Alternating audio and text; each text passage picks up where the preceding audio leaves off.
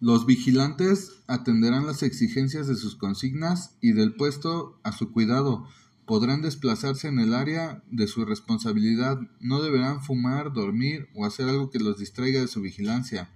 Al pasar un superior o tropa formada frente a su puesto, efectuarán las demostraciones de respeto. Artículo 95. Todo centinela o vigilante hará respetar la autoridad de que, haya, de que se haya investido.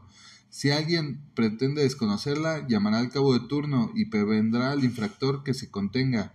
Si esto no basta y persiste en su actitud, procederá con energía contra su agresor y en caso de que peligre su persona o la seguridad de su puesto, hará uso de su arma. Artículo 96. En caso de alarma, los centinelas o vigilantes llamarán inmediatamente al cabo de turno y le darán parte de lo que ocurra. El cabo de turno lo comunicará al comandante de la Guardia en Prevención para que se tomen las providencias a que haya lugar.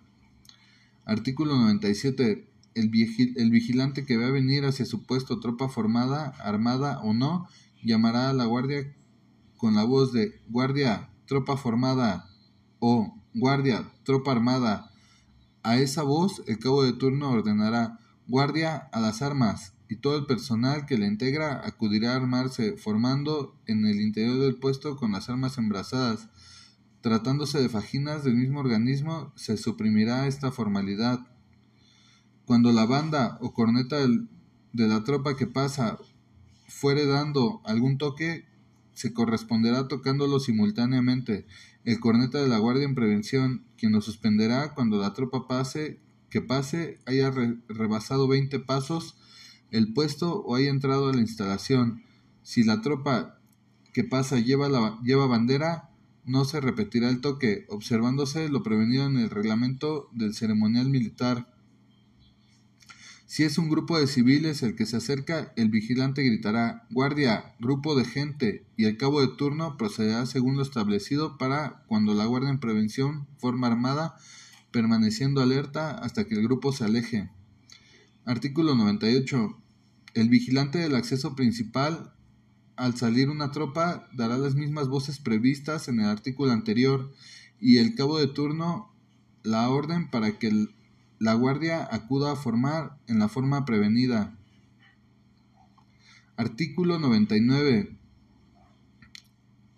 En tiempo de guerra o en caso de perturbación grave de la paz pública, en horas de, obscuridad, a una distancia de 20 metros, los vigilantes marcarán el alto a las personas. El vigilante gritará Alto. ¿Quién vive? a lo que los interpelados, deteniéndose, contestarán si son militares, de acuerdo con lo dispuesto en el reglamento de la Ley de Disciplina del Ejército y Fuerza Aérea Mexicanos. Cumplida esta formalidad, llamará al cabo de turno, quien saldrá a reconocer a las personas afectadas, permitiéndoles continuar con su marcha o deteniéndolas, si así procede, conforme a las instrucciones que hubiere recibido, si las personas que se acercan al puesto asumen una actitud sospechosa y continúan avanzando, no obstante la prevención del vigilante, ésta dará las, las voces de alto o disparo por dos veces y si no se detienen, tomará las providencias necesarias para controlar la situación y procederá como se indica en el artículo 95 del presente reglamento. Tratándose de civiles, el vigilante dará las mismas voces y a igual distancia que la señalada para los militares, debiendo contestar a los interpelados lo que, estime, lo que estimen prudente. Se seguirán las demás formalidades y procedimientos perceptuados para los militares. Artículo 100. Los centinelas y vigilantes, previa autorización del mando correspondientes, podrán emitir, tomar fotografías y apuntes del organismo al que proporcionen seguridad durante, artículo 101. Durante el día, cuando se presente el jefe o oficial de servicio de vigilancia, el vigilante llamará a la guardia en prevención con la voz de guardia, el jefe u oficial de vigilancia. y el cabo de turno hará formar con la de a las armas o a formar, según los honores que corresponda, informando al comandante de la guardia la presencia de ellos. Artículo 102. Los centinelas o vigilantes serán relevados únicamente en presencia de, aquel cabo de turno que el comandante de la guardia en prevención o el segundo comandante les haya dado a reconocer. Artículo 103. Los centinelas o vigilantes únicamente entregarán sus armas al comandante, segundo comandante o cabo de turno, y si alguna otra persona pretendía desarmarlos, desarmarlos se harán respetar y las defenderán si es necesario hasta perder la vida. Artículo 104. Cuando un centinela o vigilante necesita el cabo de turno para cualquier asunto, lo llamará en voz alta cabo de turno. A esa voz que en caso necesario será repetida por todos los demás centinelas y vigilantes más cercanos a la sala de guardia, el cabo de turno acudirá con prontitud a ver lo que ocurre. Artículo 105. Los centinelas o vigilantes no permitirán que en inmediaciones de su puesto se cometa desorden alguno, ni se formen grupos de personas. Si alguien altera el orden, llamará al cabo de turno para que éste determine lo que corresponda. Artículo 106. Cuando el vigilante se encuentra apostado en la puerta principal del cuartel y vea venir en dirección a ella a quien deba formársele a la guardia para hacerle honores, llamará a ésta con la debida anticipación, expresando la jerarquía y cargo que desempeña la persona que se acerque. Si a las inmediaciones de su puesto pasa un superior, el vigilante hará el saludo correspondiente. Artículo 107. Los centinelas o vigilantes impedirán que el personal de tropa salga del organismo sin la autorización correspondiente e impedirán la entrada de civiles en horas no permitidas. Si alguno pretendiera hacerlo, darán parte del cabo de turno para que éste ordene lo conducente. Artículo 108. El vigilante que cuide las armas del personal de servicio impedirá que persona que persona extraña las tome y vigilará que solo en presencia del cabo de turno se armen los soldados que correspondan. Artículo 109. Cuando un soldado debe entrar de centinela o vigilante, se armará y al mando del cabo respectivo acudirá al puesto para efectuar el relevo, con las formalidades que señala el artículo 85 del presente reglamento, haciendo cumplir estrictamente las consignas que reciba. Artículo 110. Cuando los centinelas o vigilantes cometan alguna irregularidad, el superior de quien dependan podrá hacerles las observaciones pertinentes en caso de que se, de que se de que cometa una falta grave o delito, el comandante de la guardia los mandará a relevar y dará parte al oficial de cuartel u oficial de permanencia para que proceda como corresponda. Este último procedimiento se seguirá siempre que por cualquier otra circunstancia algún miembro de la guardia amerite ser relevado antes de terminar el servicio. Artículo 111. Si durante el servicio fueran relevados el comandante segundo, el comandante, segundo comandante o los cabos de una guardia, el sustituto o los sustitutos serán dados a conocer inmediatamente al demás personal que forma parte de ella, por el comandante de la guardia si se trata de los últimos, y por el oficial de cuartel u oficial de permanencia si se refiere al comandante. Título sexto de los servicios sin armas del servicio de día. Artículo 169. El servicio de día tiene por objeto vigilar el cumplimiento de las órdenes dictadas por los comandantes, directores o jefes de los organismos, así como el buen desempeño de los servicios sin armas. Además, deberá cuidar el orden, control y aseo del personal, animales y alojamientos. Artículo 170. En las unidades, los comandantes de cada compañía, escuadrón o batería designarán por riguroso turno a un oficial, teniente o subteniente y a un sargento segundo para que desempeñen el servicio de día.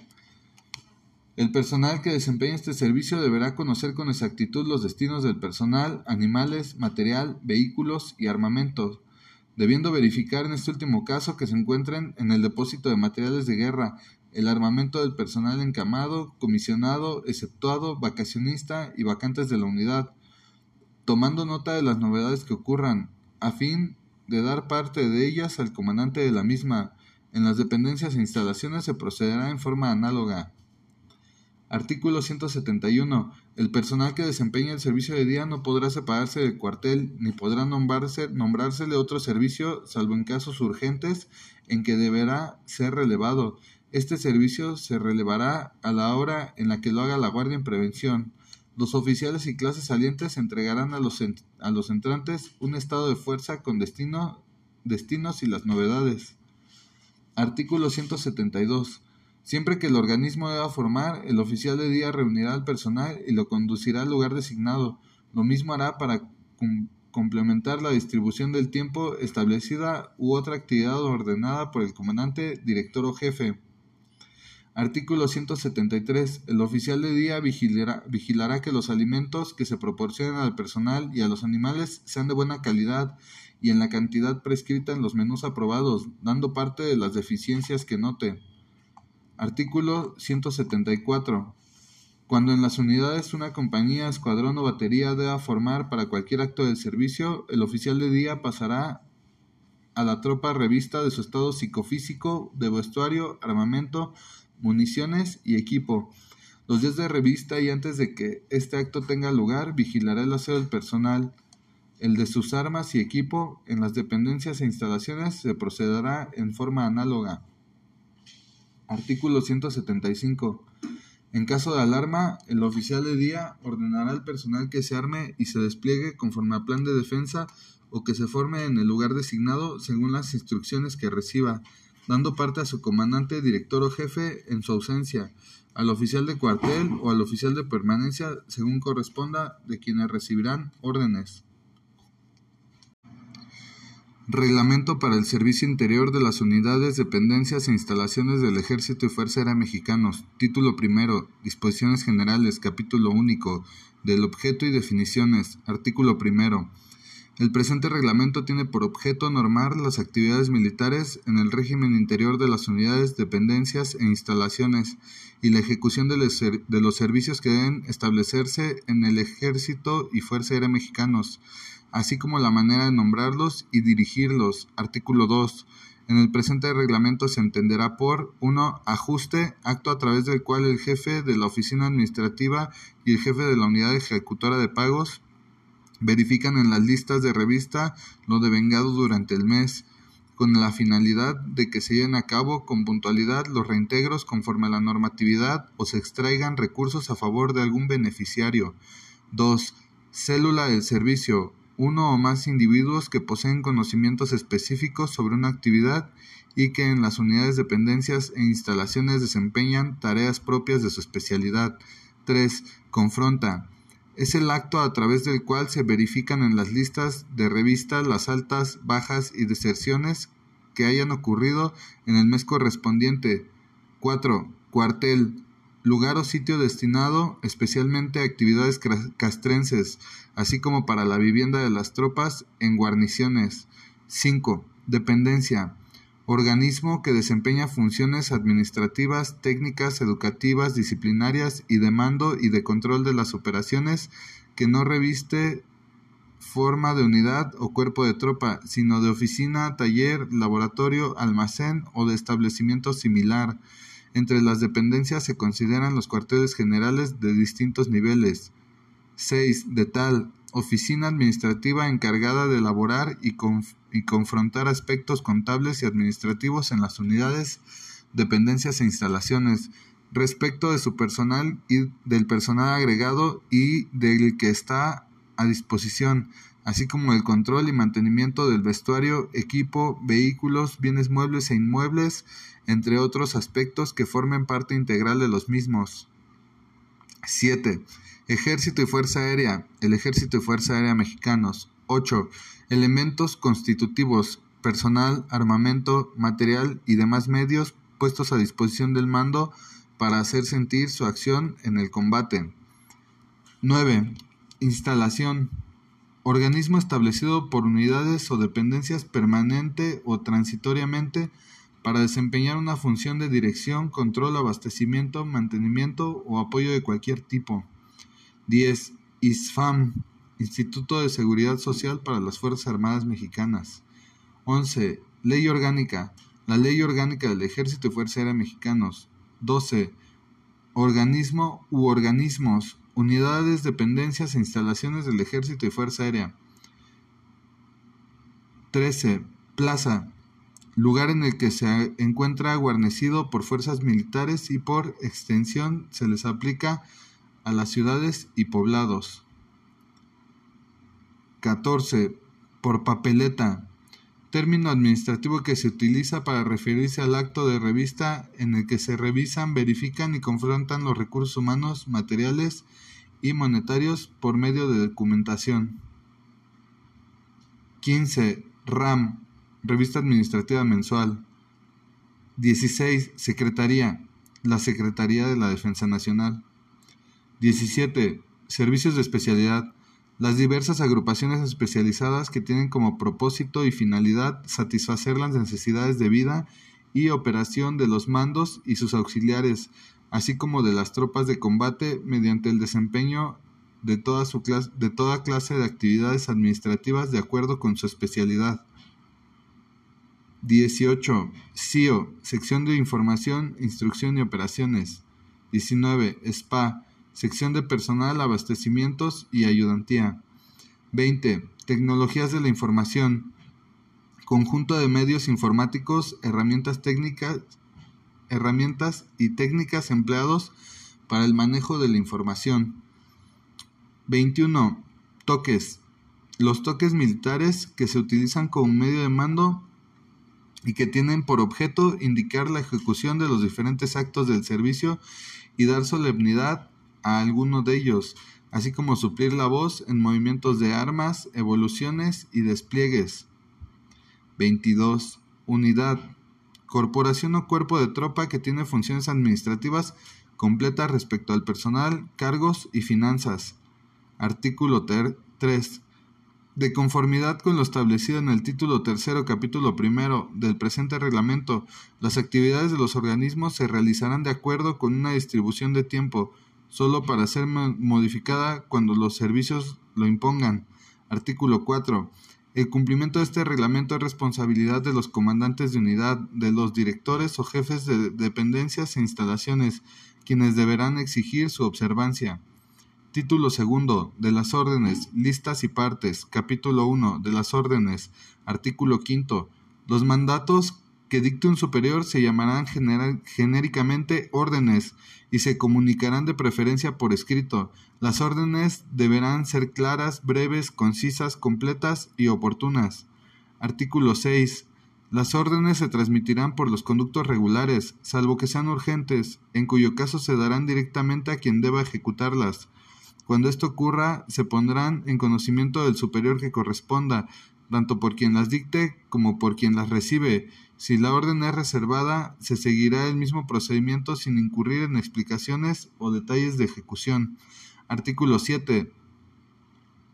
En todos los organismos se comunicará al personal la orden general de la plaza que dicte la comandancia de región, zona o guarnición militar de la plaza donde resida, y en esta misma se agregará la orden particular de la unidad, dependencia o instalación de que se trate, en la que deberá figurar el personal de servicio y de imaginaria, así como las revistas que deban pasarse, fijándose las horas en que se darán los toques correspondientes y demás disposiciones que dicte el comandante, director o jefe según corresponda. Artículo 8. Cuando haya de darse una disposición de carácter urgente o especial, se, se redactará una orden extraordinaria que se comunicará a cualquier hora del día con las mismas formalidades que la ordinaria. Artículo 9. La orden general de la plaza recibirá, la recibirá el ayudante o quien realice sus funciones, quien la comunicará al segundo comandante, subdirector o subjefe, según corresponda, y lo acompañará a transmitirla al comandante, director o jefe del organismo.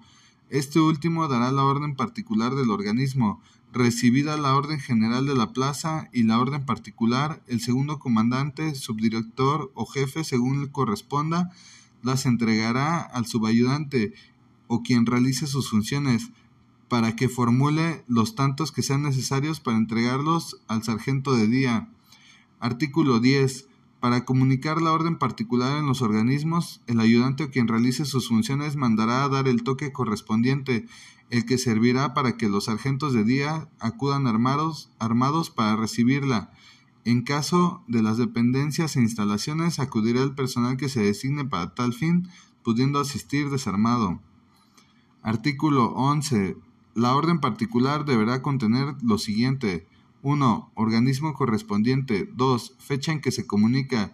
3. Los servicios con armas, sin armas y de especialidad. Y 4. Las disposiciones particulares del comandante, director o jefe, según corresponda. La orden particular terminará con la fórmula siguiente. Lo que se hace saber al personal para su cumplimiento, comunicada el nombre y el grado de comandante, director o jefe de la unidad, dependencia o instalación, y del ayudante o quien realice sus funciones. Artículo 12. Inmediatamente después de recibida la orden de una unidad, los sargentos de día procederán a comunicarla a los oficiales de su compañía, escuadrón o batería, donde quiera que se encuentren en el interior del cuartel.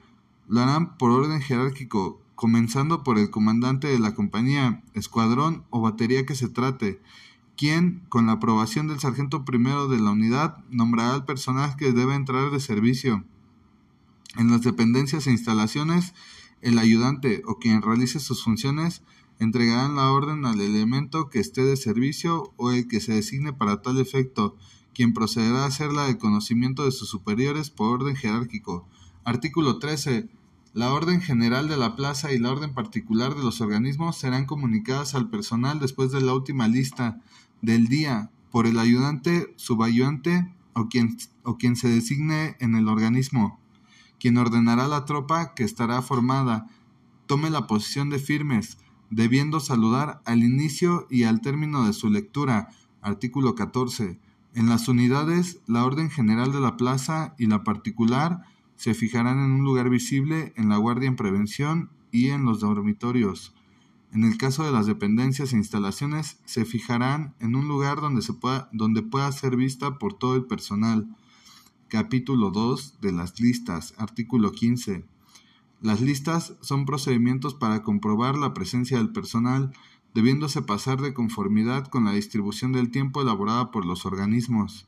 La primera lista se pasará inmediatamente después del toque de Diana o cuando el personal se presente por primera vez en el día. En el momento en que se rindan los honores a la bandera nacional, entonarán todos los presentes el himno nacional mexicano las demás listas se pasarán en el transcurso del día de conformidad con la distribución de tiempo de los organismos. Las listas se pasarán en los lugares apropiados para tal fin. La última lista deberá realizarse en el patio principal, debiendo estar presente todo el personal de los organismos. En las unidades se pasará con armas, se pronunciará, el, exhorto de la unidad y desfilarán las tropas a sus alojamientos. En las dependencias e instalaciones, el personal se dirigirá a sus áreas de trabajo en espera de la orden respectiva. Título quinto de los servicios con armas, capítulo tercero de la Guardia en Prevención, sección primera, generalidades, artículo 63. El servicio de guardia en prevención tiene por objeto dar seguridad a los organismos y asegurar la conservación del orden en las inmediaciones de los mismos. Se compondrá de un teniente, subteniente o sargento primero comandante, un sargento segundo en funciones de segundo comandante, los cabos que sean necesarios de acuerdo con la importancia del lugar y el efectivo total de la guardia en prevención, cuando menos uno por turno, así como los soldados indispensables para cubrir los puestos de centinelas y vigilantes. La guardia en prevención deberá organizar en dos o tres turnos según las circunstancias. Artículo 64. El servicio de guardia en prevención se establecerá en los lugares donde se alojen las tropas y contará con el personal necesario para garantizar las finalidades establecidas en el artículo anterior. Cuando en un cuartel se alojen dos o más unidades, rolará este servicio entre ellas. La guardia en prevención será cubierta por el personal de día, del día anterior que el día anterior haya desempeñado el servicio de imaginaria de guardia. Artículo 65. Toda guardia en prevención establecerá centinelas y vigilantes, los que estarán a cargo de los cabos, quienes tomarán la designación de primero, segundo y tercer turno. De preferencia los relevos de los turnos serán cada hora durante el día a partir de las 6 horas y cada 3 horas durante la noche a partir de las 21 horas. Artículo 66. Los centinelas se establecerán en los puntos donde la vigilancia debe ser más estricta y los vigilantes se colocarán en los demás puestos. El, cabo de turno cuidará que unos y otros cumplan con las consignas que se den para cada puesto, y el comandante de la Guardia en Prevención mandará periódicamente al segundo comandante o al cabo de turno disponible para cerciorarse del cumplimiento eficiente del servicio. Artículo 67. El comandante de la Guardia en Prevención será el responsable directo de que este servicio se haga de acuerdo con las prevenciones señaladas en este reglamento, y una vez recibido este, por ningún motivo se separará de su puesto, no dormirá ni llevará objetos que lo distraigan de la atención que debe tener en su servicio. Artículo 68. Para el, para el relevo de la guardia en prevención se seguirán las siguientes formalidades. 1. La guardia en prevención saliente se formará en línea a la derecha del puesto con las armas descansadas. El corneta tocará paso redoblado al mismo tiempo que el de la que viene a relevarla. 2. La guardia en prevención entrante se dirigirá al puesto con las armas al hombro o embrazadas, y al toque de paso redoblado al llegar a este, su comandante mandará formar en línea en dos o tres filas, según su efectivo, a la izquierda del puesto. 3. Una vez que se coloquen las guardias en, la forma señalada, se mandará suspender el toque y los comandantes saldrán tres pasos al frente. Harán flanco derecho e izquierdo y se saludarán en forma reglamentaria. Ambos pedirán permiso al oficial de cuartel o al oficial de permanencia según corresponda para efectuar el relevo.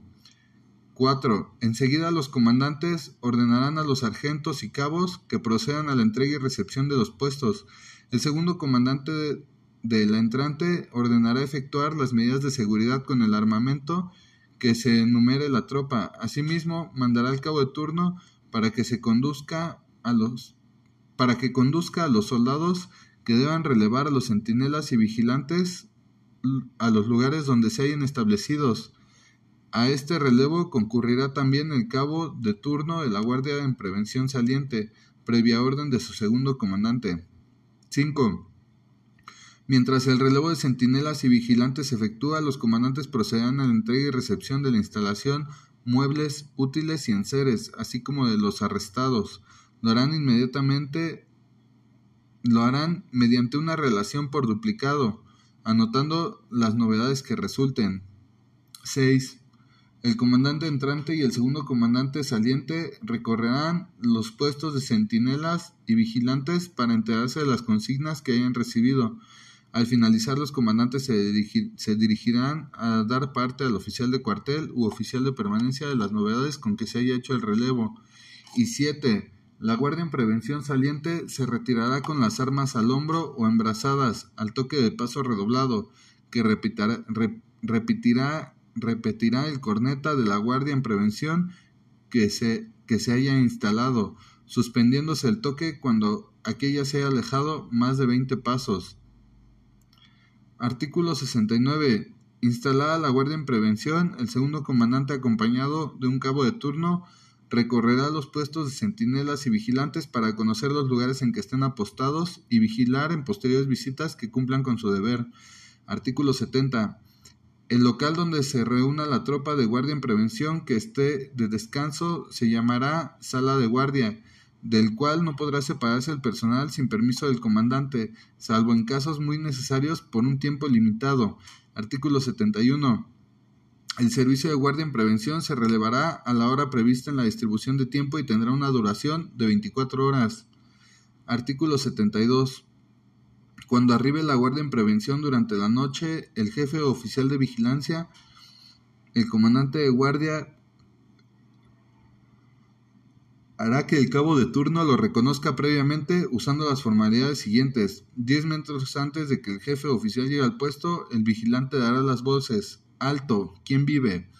Y al dar respuesta, jefe u oficial de vigilancia llamará al cabo de turno quien saldrá del puesto acompañado del vigilante y llegará hasta donde esté el interpelado, a quien le pedirá la seña y si ésta es correcta le dará la contraseña y le permitirá que se acerque al puesto donde sea recibido por el comandante, quien rendirá el parte al que alude el artículo 20 del presente reglamento.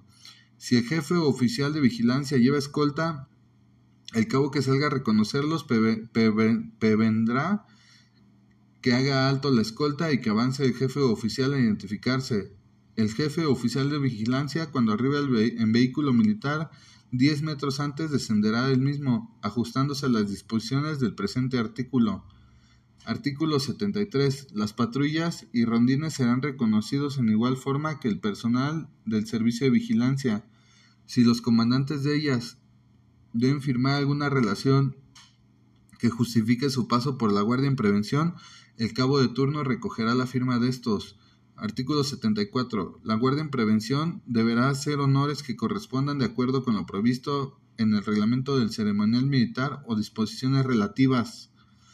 Artículo 75. A ningún soldado se le nombrará para desempeñar el servicio de guardia en prevención antes de haber terminado su adiestramiento básico individual y el básico de la especialidad, lo que le permitirá el mejor desempeño de sus deberes. Sección segunda del Comandante de la Guardia en Prevención, artículo 76. El comandante de la Guardia en Prevención dependerá directamente del oficial de cuartel o, o, del oficial de permanencia durante su servicio, sin perjuicio de que reciba y acate las órdenes que dicten los comandantes directores o jefes del organismo a que pertenezca. Artículo 77. Cuando se presente el jefe o oficial de servicio de vigilancia, el comandante de la Guardia en Prevención deberá rendirle los honores correspondientes a su jerarquía con mando, solo una vez en la mañana y otra en la tarde. En la primera visita, el comandante de la Guardia le informará al jefe oficial del servicio de vigilancia la fuerza a sus órdenes, la dotación de sus municiones de cada individuo y le rendirá parte verbal de las novedades. En las demás visitas que hiciere, le informará las novedades más recientes. Artículo 78. El comandante de la Guardia en Prevención tendrá las siguientes obligaciones. 1. Supervisar que se den los toques a las horas fijadas en la distribución del tiempo. 2.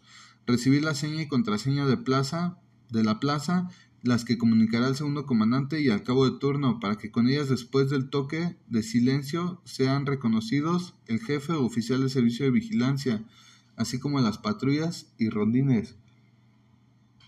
3 Prohibir la salida del organismo de los individuos de tropa, vehículos oficiales, armamento, equipo y menaje, a menos de que se cuente con la autorización respectiva, así como la entrada de personas civiles en horas no autorizadas. 4. Ordenar en caso de alarma que el, que el personal de la Guardia en Prevención se arme y aplique el plan de defensa, dando parte inmediatamente al oficial de cuartel u oficial de permanencia. Si hubiera puerta puerta la cerrará y tomará las precauciones que juzgue convenientes para la seguridad del organismo y cumplimiento de las consignas recibidas.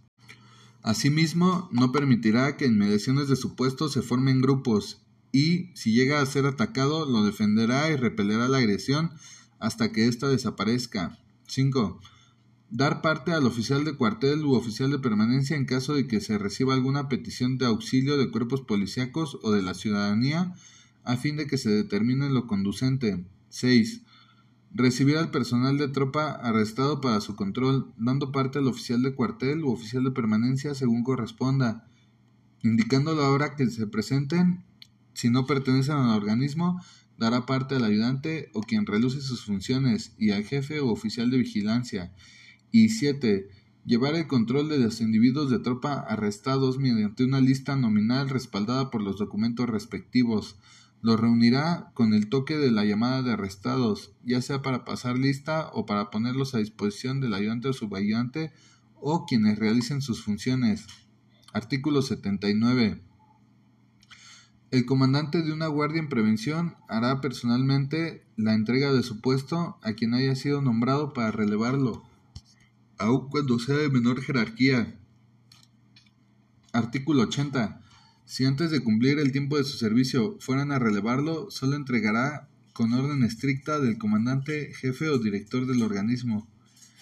Artículo 81. Los comandantes de guardia en prevención portarán permanentemente su armamento orgánico.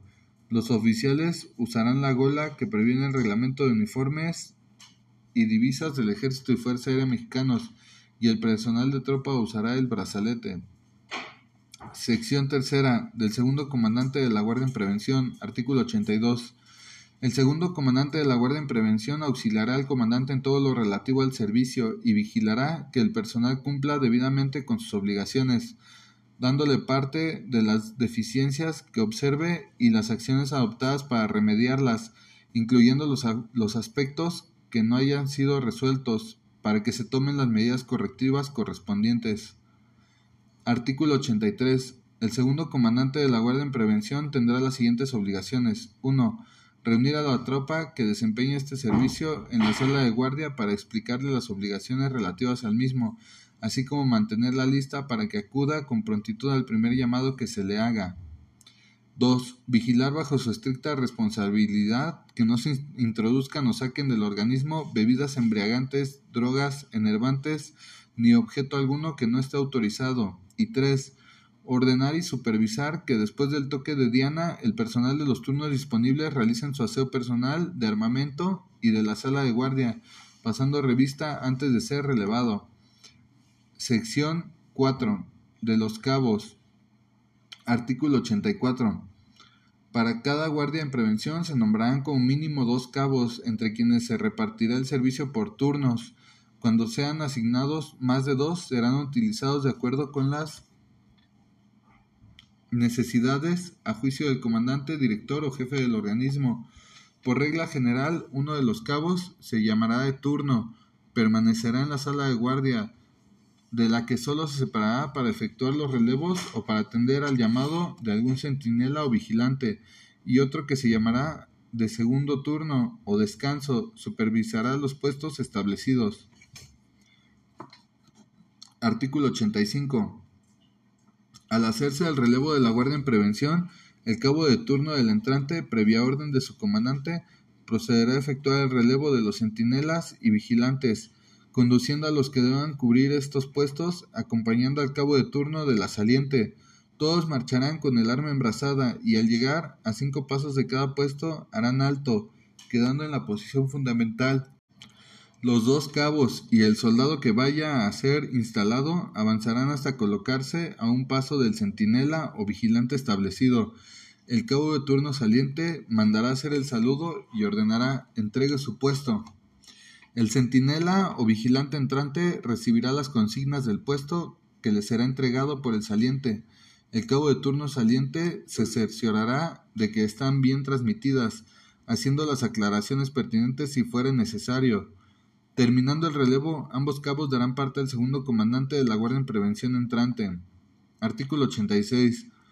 Los relevos posteriores que se realicen de la Guardia en Prevención se harán en forma idéntica. Después de cada relevo, el cabo del segundo turno o de descanso conducirá al personal relevado a la sala de guardia. En todos los casos, antes y después de efectuar los relevos, el cabo de turno ordenará que se realicen las medidas de seguridad con el armamento. El relevo de cada turno se iniciará con el, con el cabo de turno, a quien el segundo comandante le dará a conocer cada uno de los centinelas y vigilantes de la siguiente manera. El cabo N, aquí presente, ha recibido de turno y atenderá todo lo relacionado con su servicio. Artículo 87. El cabo de segundo turno o de descanso visitará periódicamente los puestos establecidos para cerciorarse de que los centinelas y vigilantes cumplan con las consignas recibidas, corregirá las anomalías que detecte si está a su alcance, dando parte al segundo comandante, incluyendo las novedades que no hayan sido subsanadas. Artículo 88. La Guardia en Prevención formará armada o desarmada, para lo cual el cabo de turno la llamará con voces de guardia a las armas o guardia a formar, respectivamente. En ambos casos lo hará en una fila en el interior del puesto, esperando las órdenes que dicte el comandante, y cuando se trate de guardia a las armas, éstas mantendrán descansadas o suspendidas del hombro según corresponda. En ambos casos, el cabo de turno se colocará junto al vigilante sin abandonar su puesto. Artículo 89. El cabo de turno, después del toque de silencio, y previa autorización del comandante de la Guardia en Prevención, restringirá la entrada y salida del personal, incrementando las medidas de seguridad en los diferentes accesos del, del organismo. Artículo 90. El comandante de la Guardia en Prevención, por conducto de cabo de turno, hará que los centinelas y vigilantes después del toque de silencio y numerados sean los puestos a órdenes, corran la voz de alerta y en la siguiente forma 1, alerta, 2, alerta y así sucesivamente. Si alguno deja de contestar, el cabo de turno acudirá al puesto aquel para conocer la causa de su silencio. Artículo 91. El cabo de turno impedirá que el personal de tropa salga del organismo sin la autorización correspondiente e impedirá la entrada de civiles en horas no permitidas. Si alguno pretendiera hacerlo, dará parte al comandante de la Guardia en Prevención para que éste ordene lo conducente. Sección quinta de los centinelas y vigilantes. Artículo 92. En los centinelas y vigilantes descansa la seguridad y el orden del organismo. Los soldados que lo desempeñen deberán poner toda su atención para cumplirlo con eficiencia y eficacia. Artículo 93. El servicio de centinelas tendrá una duración de una hora. El de cada vigilante será de una hora durante el periodo comprendido entre las 6 a las 21 horas y de 3 horas durante el periodo de las 21 a las 6 horas, sujetándose al rol establecido y alternando a los soldados en estos servicios. Artículo 94.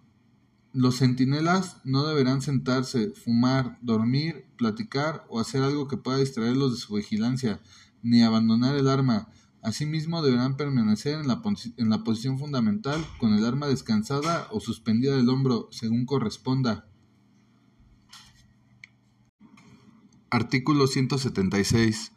El sargento de día tendrá en lo general las mismas obligaciones del oficial de día, a quien ayudará en todo para el mejor desempeño del servicio. Acompañará al sargento primero a pasar las listas del día, haciéndolo él en su ausencia, y rindiendo al oficial de día el parte correspondiente. Artículo 177. El sargento de día tendrá actualizada su lista de personal en la que anotará los destinos, elaborará la relación de exceptuados y encamados, el estado de fuerza y en coordinación con el sargento primero designará al personal que deba desempeñar los servicios que proporcione la unidad. Artículo 178. El sargento de día concurrirá a recoger la orden particular cuando se dé el toque respectivo y la comunicará inmediatamente a los oficiales de su compañía, escuadrón o batería en las unidades.